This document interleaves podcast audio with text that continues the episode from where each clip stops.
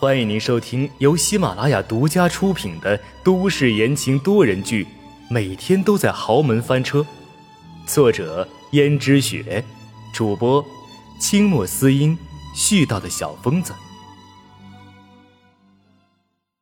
三百零八章，真相大白。如果这个时候温思思冲进去的话，江如雪就不愿意交代前因后果了。可以趁着江如雪发泄的时候，把该吐的都吐出来才好。温思思长了个心眼儿，从包里掏出录音笔开始录音，而这一切江如雪却没有发现。江如雪还沉浸在自己的世界里。温思思几乎可以确定了，原来一直以来自己心心念念着杀人的凶手。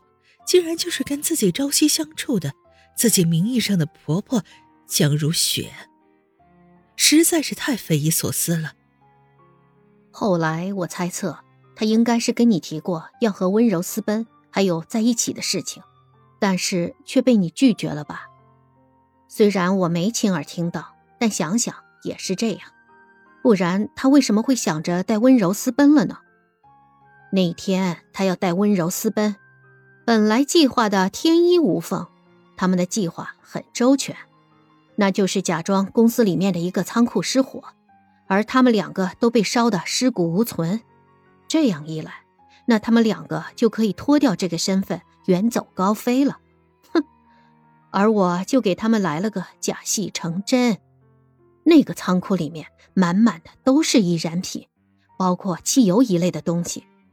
既然他们假装成双双在火中丧命，那我就给他们来了个真的。所以我就在他们假戏真做的时候，放了一把大火，让他们彻底出不去了。哼！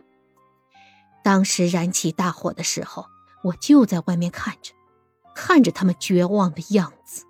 哈哈哈哈我真的好高兴啊！江如雪说着。已经痴痴的笑了起来，笑得几乎直不起腰来。江家老爷子愤怒的想直起身，可是努力了很多次，却还是瘫倒在床上。你那么激动干什么？要怪也别怪我，先怪你自己吧。看看你教的好儿子，明明结婚了，却对妻子不忠心，而且还要跟其他女人私奔。试问，这天底下哪个女人忍得了？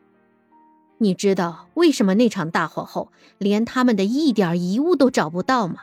哼，因为我早在之前就把他们遗留了下来，所有的东西都被我收起来了，甚至连骨灰都照着他们死之前的站位分成了两份，一份撒在了东边，一份撒在了西边。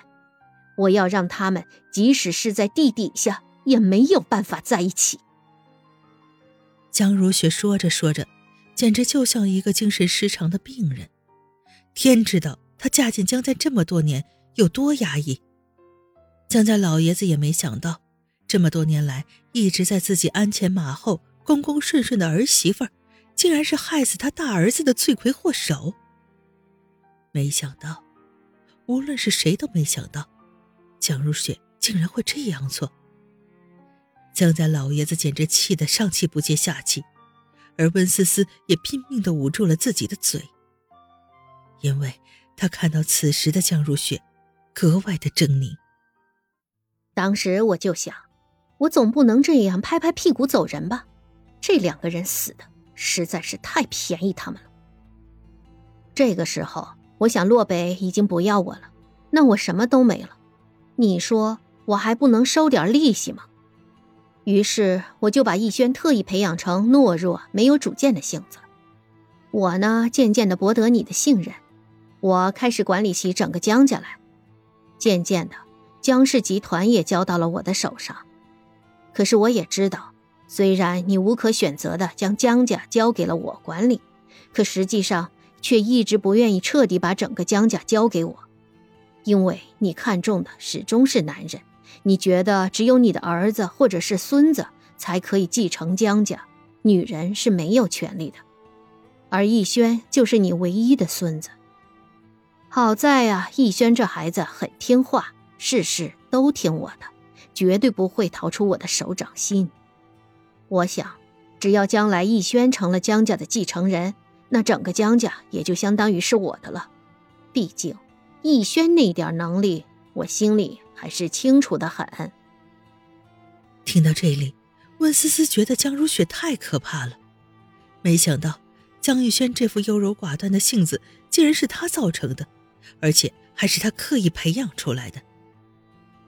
可是渐渐的，你对逸轩没有抱太大的希望了，始终觉得逸轩不能承载江家，甚至连我自己也觉得他就是一个草包。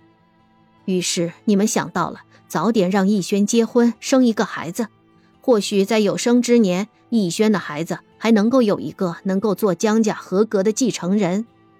于是我就动了点手脚，我暗中买通下人，将逸轩的新娘子，也就是思思。带到了洛北的房间里，又在洛北的茶水中下了点东西，然后新婚之夜，滚到床上的是他们两个。哼，你一定不知道吧，我亲爱的公公。